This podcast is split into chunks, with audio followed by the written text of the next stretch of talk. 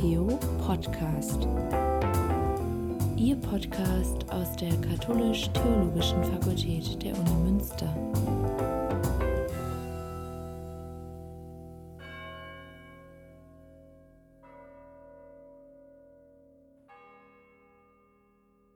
Ludger Hiepe ist Projektinitiator des Theo-Podcast-Projektes. Er arbeitet als wissenschaftlicher Mitarbeiter im Dekanat. Liebe Podcast-Hörerinnen und Podcast-Hörer, Mose kennen Sie bestimmt, aber kennen Sie auch Sargon? In meiner heutigen Podcast-Folge möchte ich über das zweite Kapitel des Buches Exodus sprechen, die Geburtsgeschichte des Mose und die Verbindung zu Sargon II. Den Fokus möchte ich legen auf Exodus 2.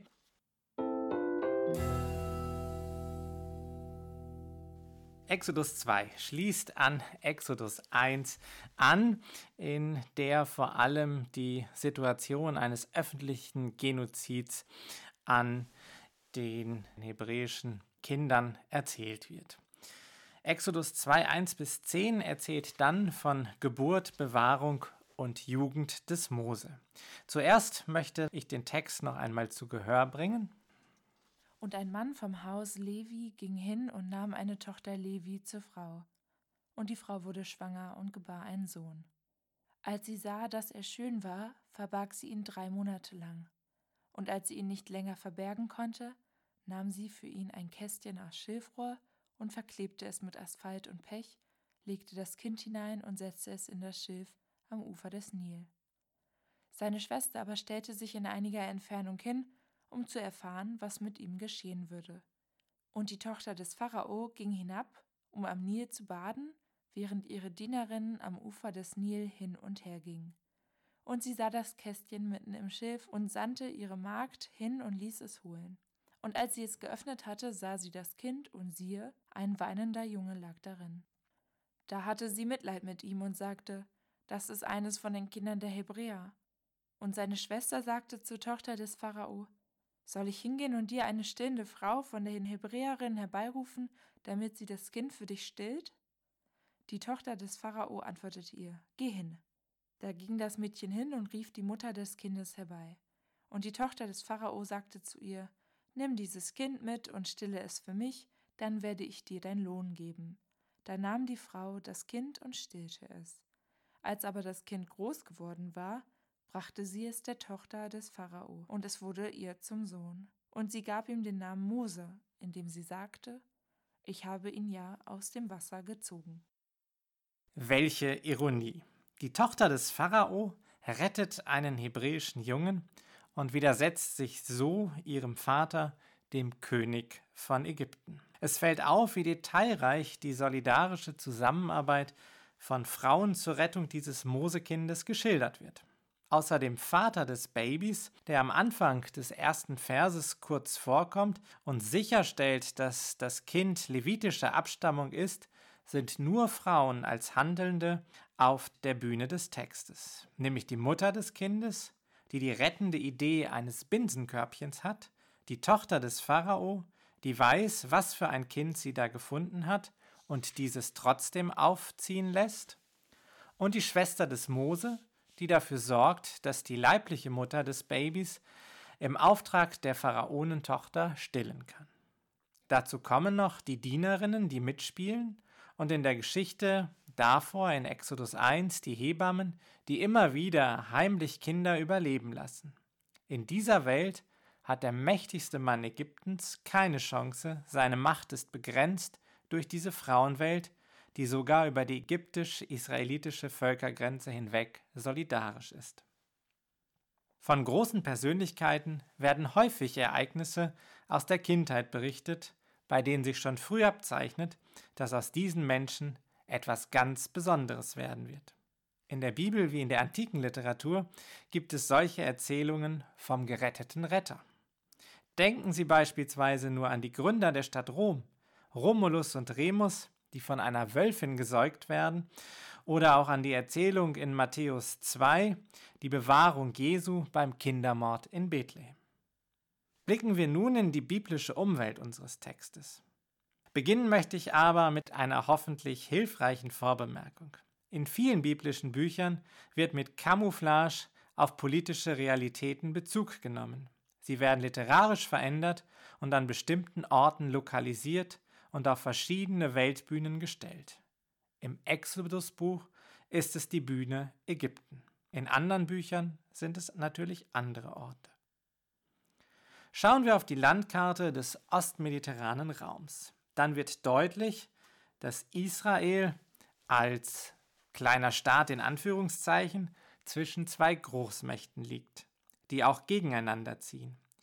Israel liegt dann quasi auf der Kriegsautobahn, da der Weg durch die Negerwüste kein gangbares Gelände darstellt und daher nur im Gebiet des fruchtbaren Halbmondes Truppen zum Beispiel zwischen Ägypten und Assyrien bewegt werden konnten.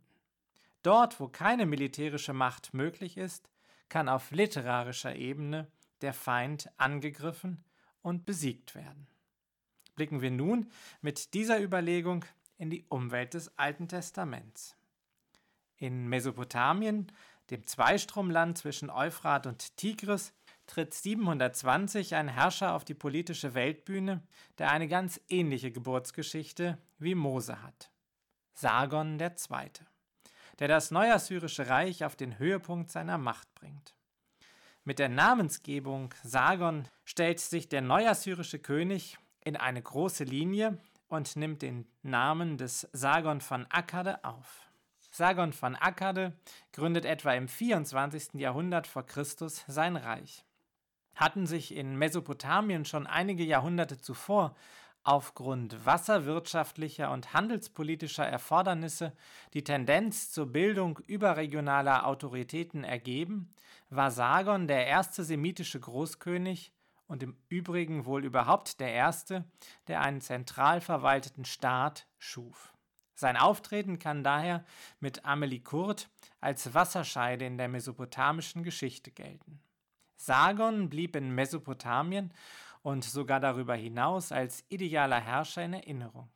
Ein Beleg dafür ist etwa die Tatsache, dass in altbabylonischer Zeit, das ist etwa das 18. Jahrhundert vor Christus, die noch erhaltenen Sargon-Inschriften auf Sammeltafeln kopiert wurden. Der größere Teil liegt heute nur noch in diesen Kopien vor. Spätestens ab der altbabylonischen Zeit blühte auch eine Sargon-Historiographie, deren Texte freilich nicht in erster Linie als Quellen für den historischen Sargon gelten können.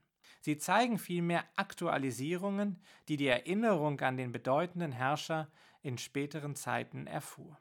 So reiht sich 722 mit der Namensgebung als Sargon II.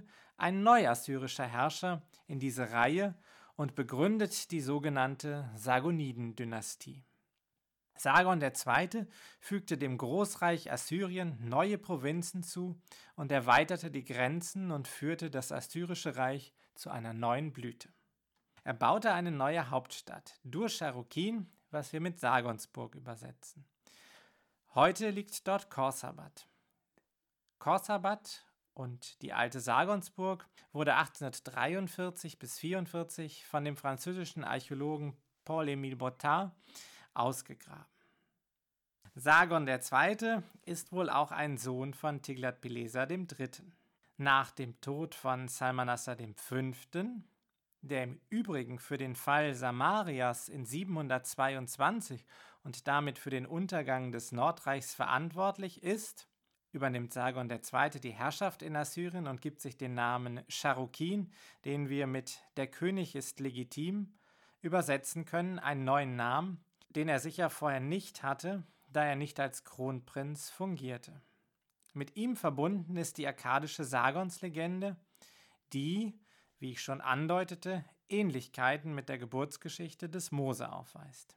Die ältesten Textzeugen haben sich in der sogenannten Bibliothek des Assurbanipal, der im 7. Jahrhundert vor Christus lebte, in Ninive erhalten haben die nach ihrer Wiederentdeckung in der Mitte des 19. Jahrhunderts durch Sir Austin Henry Layard heute im British Museum in London verwahrt werden. Es sind etwa 25.000 Tontafeln. Der Text der akkadischen Sargonslegende, der mesopotamische Königsideologie darstellt, lautet in der Übersetzung von dem Münsteraner Altorientalisten Karl Hecker Charukin, der mächtige König, der König von Akkad bin ich. Meine Mutter war eine Priesterin, mein Vater kenne ich nicht. Mein Vater Bruder bewohnt das Bergland. Meine Stadt ist Azupiranu, die am Ufer des Euphrat liegt. Es empfing mich meine Mutter, die Priesterin, im Verborgenen gebar sie mich. Sie legte mich in einen Korb aus Rohr, mit Pech verschloss sie den Deckel über mir. Sie setzte mich in den Fluss, aus dem ich nicht heraufkommen sollte. Es trug mich der Fluss, zu Aki, dem Wasserschöpfer, brachte er mich. Aki, der Wasserschöpfer, holte mich beim Heraufkommen seines Schöpfeimers heraus. Aki, der Wasserschöpfer, zog mich an Sohnes Stadt groß. Aki, der Wasserschöpfer, setzte mich in sein Gärtneramt ein. Wegen meines Gärtneramtes begann Ishtar mich zu lieben, und so übte ich vier Jahre das Königtum aus. Die schwarzköpfigen Menschen beherrschte und regierte ich. Sie werden beim Hören der beiden Texte bereits Unterschiede und Gemeinsamkeiten entdeckt haben. Mike Gerhards hat 2008 die Aussetzungsgeschichte des Mose untersucht. Er benennt folgende Übereinstimmungen und Abweichungen. Ich zitiere. Erstens, über die Eltern Sargon heißt es in Zeile 2 der Legende, meine Mutter war eine Verstoßene, meinen Vater kannte ich nicht. Während Exodus 2.1 über die Eltern des Mose erzählt, da ging ein Mann vom Hause Levi und nahm die Tochter Levis. Demnach stammt Sargon aus abseitigen gesellschaftlichen Verhältnissen. Seine Mutter ist aus ihren Bindungen herausgefallen, sein Vater ein Barbar aus den Bergen. Demgegenüber hat Mose eine bekannte israelitische Abstammung. Zweitens. Die Geburt findet beide Male im Geheimen statt. Zeile 4 der Sargonslegende sagt ausdrücklich: Es empfing mich meine Mutter, die Verstoßene gebar mich heimlich. In Exodus 2,2 heißt es: Die Mutter habe Mose nach der Geburt drei Monate verborgen gehalten, was nur Sinn macht, wenn auch die Geburt schon im Verborgenen stattfand. Beide Erzählungen stimmen im Mittel der Aussetzung überein. Zeile 5 der Sargon-Legende berichtet, sie legte mich in einen Korb aus Schilf, mit Asphalt verschloss sie meine Öffnungen.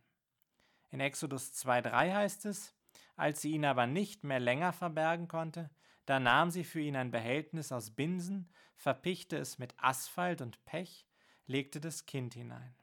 Die Mutter nimmt also beide Male ein Behältnis aus demselben oder doch sehr ähnlichem Material, Schilf bzw. Binsen, und dichtet es beide Male mit Asphalt ab, wozu in der biblischen Geschichte noch Pech kommt. Viertens. Der Aussetzungsvorgang als solcher wird in Zeile 6 der Sargonslegende folgendermaßen geschildert. Sie ließ mich auf den Fluss nieder, aus dem ich nicht mehr selbst emporsteigen konnte. In Exodus 2,3 heißt es, die Mutter des Mose habe das Behältnis in das Schilf am Ufer des Nils gesetzt. Hier besteht insofern ein Unterschied, als dass in der biblischen Erzählung ausdrücklich festgehalten wird, dass das Behältnis am Ufer abgesetzt wird, und zwar im Schilf, das ein Davontreiben des Behältnisses verhindert. In der Sargonslegende ist dagegen nicht an einen geschützten Platz gedacht. Fünftens. Der Unterschied in der Darstellung der Aussetzung wird bei der Auffindung fortgeführt. Zeile 7 der Sargon-Legende erzählt, der Fluss trug mich, zu Aki, dem Wasserschöpfer, brachte er mich. In Exodus 2,5 ist geschildert, dass die Prinzessin, als sie zum Baden an den Nil kommt, das Behältnis im Schilf entdeckt. Das eine Mal kommt das Findelkind also zu seinem Finder, das andere Mal ist es umgekehrt, die Finderin kommt zum Kind. Sechstens. Übereinstimmung besteht wiederum in der Adoption durch den Finder. In Zeile 9 sagt die Sargon-Legende von Aki, Aki, der Wasserschöpfer, nahm mich zu seiner Sohnschaft an. In Exodus 2,10 heißt es von Mose, er wurde ihr, der Prinzessin, zum Sohn. Dass damit eine Adoption ausgedrückt sein soll, ergibt sich aus der Gestaltung von Exodus 2,1 bis 10 als Geschichte eines Mutterwechsels. Soweit Mike Gerhards. Am Ende des Vergleichs kommt Gerhard zu dem Schluss, dass die Geburtsgeschichte des Mose eine Rezeption der akkadischen Sargonsgeschichte sei, die an einigen Stellen bewusst umgestaltet ist, zum Beispiel mit der Abstammung aus dem Hause Levi. Versteht man die Geburtslegende des Sargon nun als idealen Ausdruck mesopotamischer Königsideologie, wird hier mit Mose gegen den die mesopotamischen Könige, die in der Geschichte Israels immer eine Bedrohung darstellten, zum Beispiel belagerte 701 Sanherib erfolglos Jerusalem, 587 eroberte Nebukadnezar II. Jerusalem und führte die Oberschicht ins Exil nach Babylon, eine Gegenfigur aufgestellt und eine Gegengeschichte erzählt. Gerhard schreibt daher, Zitat, daraus lässt sich auf den historischen Hintergrund schließen, vor dem die Geschichte entstand. Dass Mose durch die Verbindung seines Namens mit dem Verbum Mashar als Retter vor dem mesopotamischen Großkönigtum dargestellt wird, weist auf eine Entstehungszeit, in der Israel der Rettung aus mesopotamischer Bedrängnis bedurfte. Die Datierung der Sargon-Legende in die Spätzeit Sargons II. von Assyrien eröffnet dafür grundsätzlich einen Zeitrahmen ab dem späten 8. Jahrhundert, in dem die bedrohliche Vormachtstellung Assyriens bis nach Palästina reichte, Israels Existenz auslöschte und Judas Existenz auf eine harte Probe stellte. Wenn man freilich berücksichtigt, dass das Fortleben der Sargon-Tradition, darunter offenbar auch der akkadischen Sargon-Legende, bis in die Achämenidenzeit hineinreicht, dann liegt das untere Ende dieses Rahmens erst in nachexilischer Zeit. Nimmt man allerdings den Umstand ernst, dass die Aussetzungsgeschichte die Gestalt behandelt, die Israels Exodus aus Ägypten anführte, und dass sie eben diese Gestalt durch die Namendeutung als Retter zeichnet, dann legt sich am ehesten eine Datierung in die Zeit des Exils nahe. Die Exilierung breiter Bevölkerungsschichten bildet den plausibelsten Hintergrund für die Darstellung des Exodus-Anführers als Retter. Zitat Ende. Damit erhält der biblische Text eine politisch-heilsgeschichtliche Dimension. Er wird zur Hoffnungsgeschichte, die erinnert, dass während der ägyptischen Bedrängnis Mose der Retter geboren wurde, der Israel aus dieser Bedrängnis herausführen sollte. Damit verfolgt diese Erinnerung und nochmal Gerhards, Zitat, nicht in erster Linie den Zweck des historischen Rückblicks, sondern will die Hoffnung wecken, dass sich Gleiches wiederhole, dass also ein dem Mose entsprechender Retter kommen werde, an dem das mesopotamische Großkönigtum genauso scheitert, wie es die Aussetzungsgeschichte vom Pharao berichtet. Zitat Ende. Mit den bisherigen Ausführungen wurde schon auf die Historizität und die Datierung eingegangen. Ohne nun einzelne Schichtungen und Redaktionsstufen genauer zu vertiefen, wird hier deutlich, was sich in der exegetischen Zunft mit wachsendem Konsens durchzusetzen scheint. Das Buch Exodus ist, auch wenn es hier und da ältere Traditionen wie zum Beispiel die Sargonslegende aufgreift, vor allem ein Produkt der exilischen und nachexilischen Zeit ist. So sieht es der emeritierte evangelische Alttestamentler Rainer Alberts aus Münster. Er schreibt, ich zitiere, innerhalb der nichtpriesterlichen Texte des Exodus-Buches bildet die Exodus-Komposition den ersten durchlaufenden literarischen Zusammenhang, der relativ vollständig rekonstruiert werden kann. Da die Exodus-Komposition die Gründungsgeschichte Israels schon in Form einer regelrechten Sündenfallgeschichte darstellt und dabei um die Frage ringt, wie eine Geschichte Gottes mit seinem Volk nach dessen großer Sünde in Zukunft überhaupt noch weitergehen kann, stammt sie am ehesten aus der fortgeschrittenen Exilszeit um 540 vor Christus. Zitat Ende. Zum Abschluss ist es sinnvoll, noch den Namen des Mose zu betrachten. Nach Exodus 2,10 gibt die Pharaonentochter dem Kind den Namen Mose, denn so sagt sie, ich habe ihn aus dem Wasser gezogen. Hier liegt ein Wortspiel vor. Vatikra Shemo Moshe Vatomer Kimin Hamayim Meshitihu. Der Name Mose wird mit dem hebräischen Verb mashar herausziehen verbunden, was natürlich nur funktioniert, wenn man voraussetzt, dass die ägyptische Prinzessin Hebräisch spricht. Das ist in einer so wunderhaften Erzählung erstmal kein Problem. Wird aber ein Problem, wenn man historisch nachfragt. Mike Gerhards problematisiert, dass Moshe ein aktives Partizip darstellt, also der Herausziehende meint. Damit fällt die Namensdeutung aus dem Zusammenhang heraus, der ein passives Partizip, der aus dem Wasser herausgezogene, verlangen würde. Gerhards und andere Exegetinnen, wie zum Beispiel Cheryl Exum oder Jürgen Ebach, sehen hier eher schon ein Gesamtprogramm im Namen verwirklicht. Der Herausziehende ist im Sinne der Retter zu verstehen, der Israel rettet, indem er es aus der Sklaverei, aus dem Wasser des Schilfmeeres herauszieht. Geht man in das ägyptische Neue Reich zurück, die Zeit, in die die Bibel selbst die Mose-Geschichte setzt, so stößt man auf Pharaonennamen wie Tutmose, Amose, Ramses und andere, die die Komponente Mose enthalten, was zurückgeht auf ein mittelägyptisches Wort für gebären oder geboren sein, also hier anzeigt, dass der Pharao als von einer Gottheit geboren galt. Der Name des Mose ist demnach gut aus dem Ägyptischen des Neuen Reiches, dem Mittelägyptischen, also der Sprache Ägyptens in der zweiten Hälfte des zweiten Jahrtausends vor Christus in Ägypten ableitbar. Das ergibt natürlich eine historisch spannende Frage. Wieso trägt der berühmteste Befreier des Volkes Israel einen ägyptisch klingenden Namen, also einen Namen, der aus der Kultur desjenigen Volkes zu stammen scheint, das nach dem Buch Exodus doch Israel bedrückt? Die biblische Erzählung in Exodus 2.1 bis 10 jedenfalls erklärt den Namen hebräisch. Das kann bedeuten, dass sie von der möglichen ägyptischen Herleitung des Namens nicht weiß. Das kann aber auch bedeuten, dass die Erzählung sich gerade gezielt bemüht, die Figur des Mose in der Welt Israels zu verwurzeln, wobei sie zugleich um die ägyptische Verwurzelung des Mose weiß.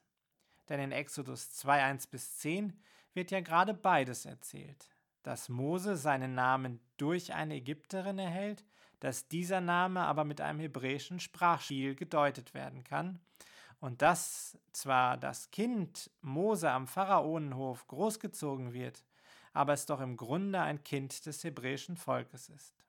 Mose erhält in diesem Kapitel gleichsam eine Doppelidentität, wurde von seiner leiblichen Mutter gestillt, wird aber erzogen am ägyptischen Hof, hat einen ägyptischen Namen, der aber gleichwohl als hebräischer Name gedeutet werden kann.